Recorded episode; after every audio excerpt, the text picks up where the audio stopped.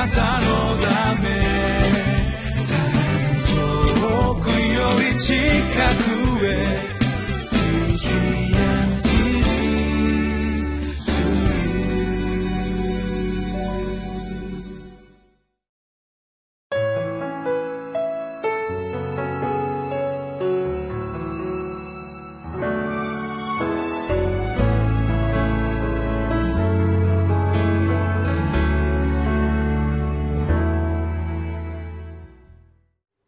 皆さんご機嫌いかがでしょうか？5月25日水曜日のリビングライフです。今日のテキストからですねこのゼカリア書の第2部へと話は進んでまいります。勝利者であられる神様の力強い言葉が今日も私たちに語られることを私たちは見ることができます。今日も共にこの主の言葉に励まされて力をいただきたいと心から願います。テキストはゼカリア書の9章1節から17節。タイトルは「神が救われた王冠の宝石のような人生」であります。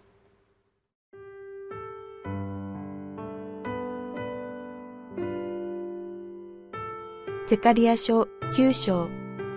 1節から17節。宣告。主の言葉はハデラクの地にあり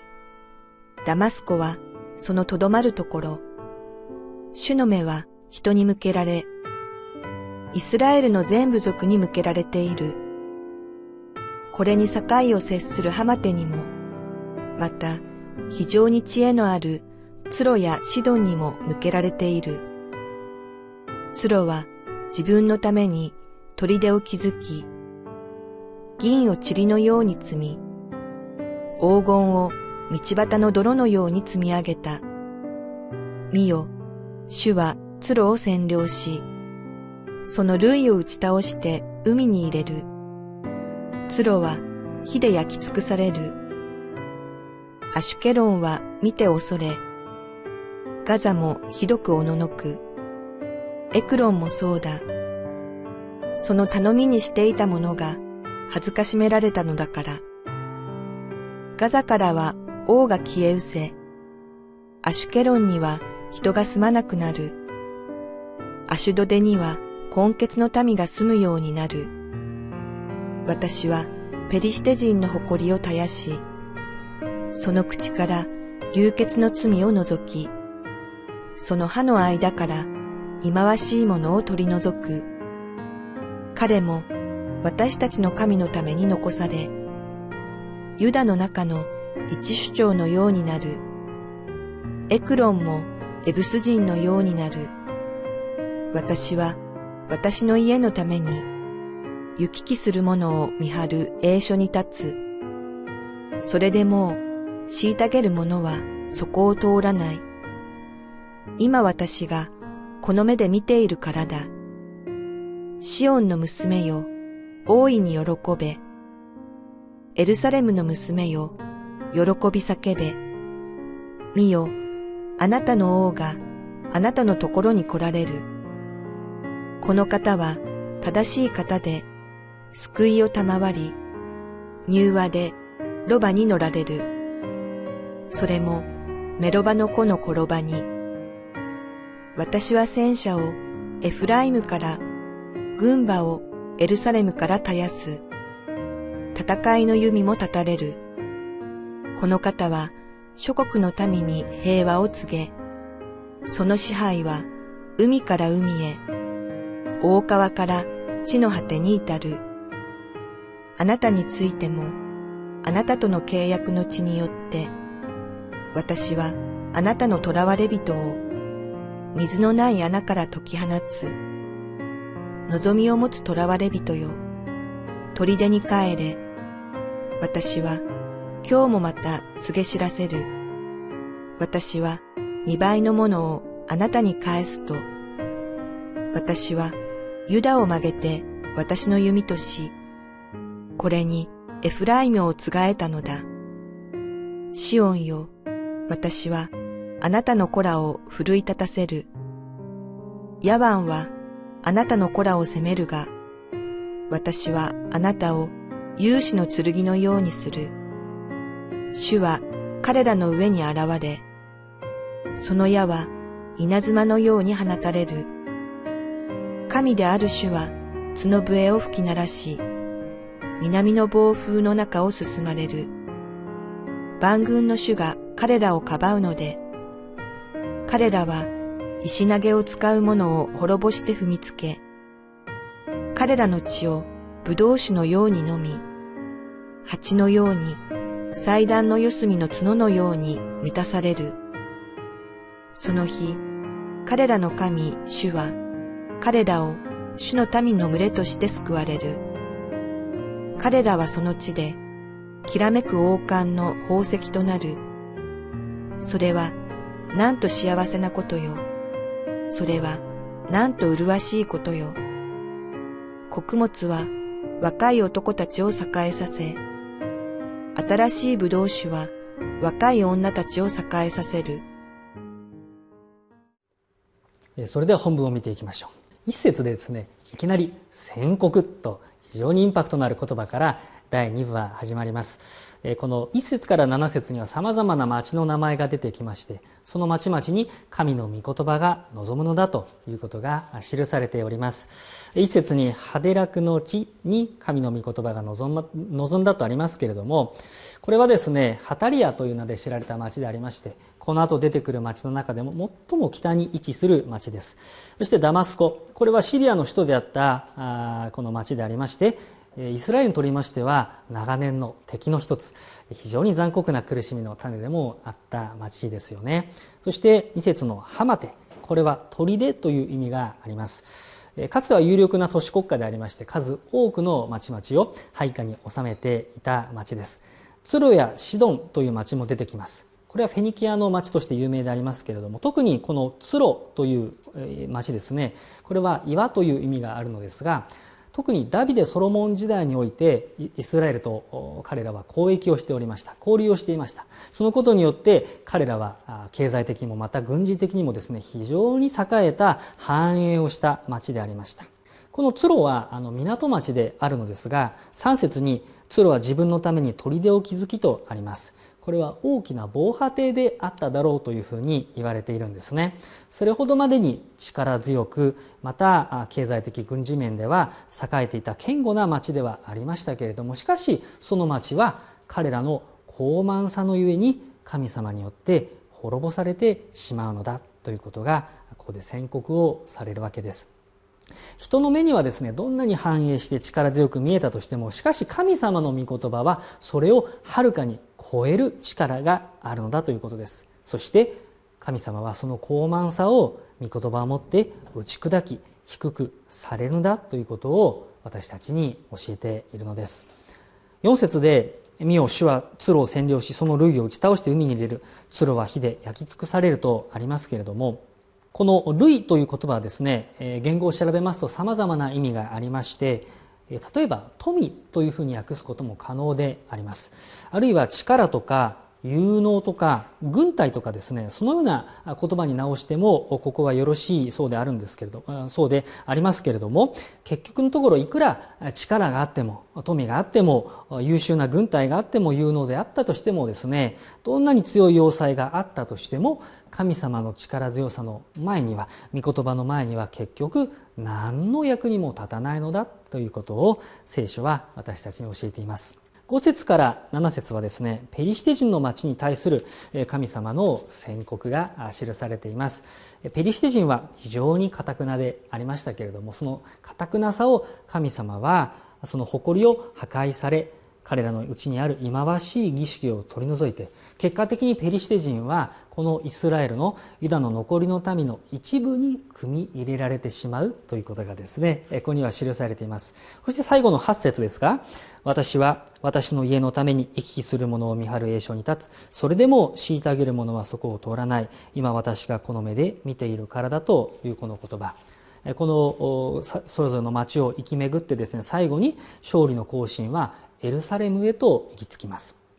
行き来するものとはおそらくアレキサンダー大王のことを意味しているんだろうと思われますけれどもイスラエルに関してはですねエルサレムの町神殿は破壊されなかった。破壊されずに通過されるだけなのだということがここで言われているわけです。それは神様がその彼を見張り監視をしているからだ。神の御言葉がそこにとどまっているからだということが言えるわけですね。今日のこのテキストの前半部分から重要なですね2つの事実が見えてまいります。一つは主の勝利は確実だということ。そしてもう一つは主はご自身から長く隔絶されていた民をご自身の手でもって引き戻してくださるのだということが言えます。そしてこの頂点とも言える出来事がこの後後半部分に出てきますメシアキリストであるわけです。9節10節の御言葉に目を留めていただきたいと思います。9節シオンの娘を大いに喜べエルサレムの娘を喜び叫べ見よあなたの王があなたのところに来られる。この方は正しい方で救いを賜り乳和でロバに乗られる。それもメロバの子の転ばに。有名なメシア予言の一節ですよね。この箇所をですねマタイとかヨハネはイエス様がエルサレムの入場の勝利の入場の場面としてその成就として引用しているのは皆様方もご存知かと思います。ここで描かれている王の姿は前に出てきましたアレキサンダー大王の姿とは大きく異なります。非常に対照的であります。この王はメシアは正しい方であった。それは正しいというのは神様の倫理基準と照らし合わせて正しいかどうか合致するかどうかということですね。そしてこのメシアはあこの救いを賜り乳和でロバに乗られるということがここで書いてあります。普通権力者はですねロバじゃなくて馬に乗るのがあこの、えー、多いと思うんですけれどもこの馬というとですね戦場にこう出かけていく勇ましい武将のイメージを皆さんもイメージされるかと思いますけれどもロバに乗って戦場に行くということはまあ聞かないわけですね。ロバは平和の象徴であります。そしてこの10節にありますけどもこの流血によって設立されたアレキサンダー大王のその帝国とは異なる国対照的でメシアが設立する国というのは神による正しさ義そして清さ何よりシャロームが神の平和が支配をする国なのだということがここには記されています。11節から17節にはですね主による塩の民のこの解放についての御言葉が記されています。この囚われている人々囚われ人ということがですね、まあ、11節にも記されておりますけれどもこれは第一義的にはですねバビロンに囚われている人々のことを表しておりますけれども、まあ、霊的な解釈で見ますならばこれは罪にとらわれている。罪の奴隷としてとらわれているサタンの支配下にいる人だというふうに申し上げることができるでしょう。しかしそんな囚われ人であったとしても12節望みを持つ囚われ人よ砦に帰れ。私は今日もまた告げ知らせる。私は2倍のものをあなたに返す。このように主は語られます。将来来られる平和の君メシアに望みを持つことがあなた方はできる。今囚われているかもしれない。だけどもあなた方は私たちはエルサレム神様の懐に帰ることができる。共に帰ろうではないか。そうすれば神様から2倍のものを十分なですね完全な回復安息が得られると主は語られます。13節にはこの南北のイスラエルが弓と矢のようになってですねまた剣のようになってこの敵に立ち向かって勝利をする様子がここで比喩的に予言をされているわけでありますけれどもこれはもちろんですね武力によって戦争を仕掛けてですね平和をもたらそう武力を肯定するんだということではもちろんありません。ここはむしろですねイザヤ書の49章の2節にもございますが主は私の口を鋭い剣のようにし御手の影に私を隠し私を研ぎ澄ました矢として8つの中に私を隠したというこの御言葉がございますがそのような意味で霊的な意味で解釈をされるべき御言葉でありますそして私たちの武器というのはあくまでもこの武力剣ではなくって信仰者の武器というのは御言葉であり祈りでありそしてこの私たちに与えられた信仰だということが言えるわけですね。16節17節。その日彼らの神主は彼らを主の民の群れとして救われる。彼らはその地できらめく王冠の宝石となる。それはなんと幸せなことよ。それはなんと麗しいことよ。穀物は若い男たちを栄えさせ新しい葡萄酒は若い女たちを栄えさせるとこのように記されています。主の日にですね主の民はこの主の地において平和を味わい救いを楽しむことができるというのです彼らはきらめく王冠の宝石のように輝き彼らの存在というのは神様にとって主にとって高価なもの宝物のような存在なのだということがここでは言われているわけですよね。彼らはまさに神様によって平和のそして繁栄を味わうことができると主は私たちに語ってくださいます。それはなんと感謝のことでありまた麗しく親しいことであるのでしょうか。神様の民に対する神様の恵みというのはこのように本当にですね私たちが想像するよりもはるかに大きくてまた温かくて本当に愛に満ちた恵みに満ち溢れたものであります。そして私たちはその神様に対して高らかに礼拝を下げることができるのではないでしょうか。ここで質問をさせていただきたいと思います。平和の御国を実現するためにあなたが勝利をすべき罪がありますならばそれは一体何でしょうか。また御言葉の剣を振りかざして勇敢な主の兵士として日々を歩んでおられますでしょうか。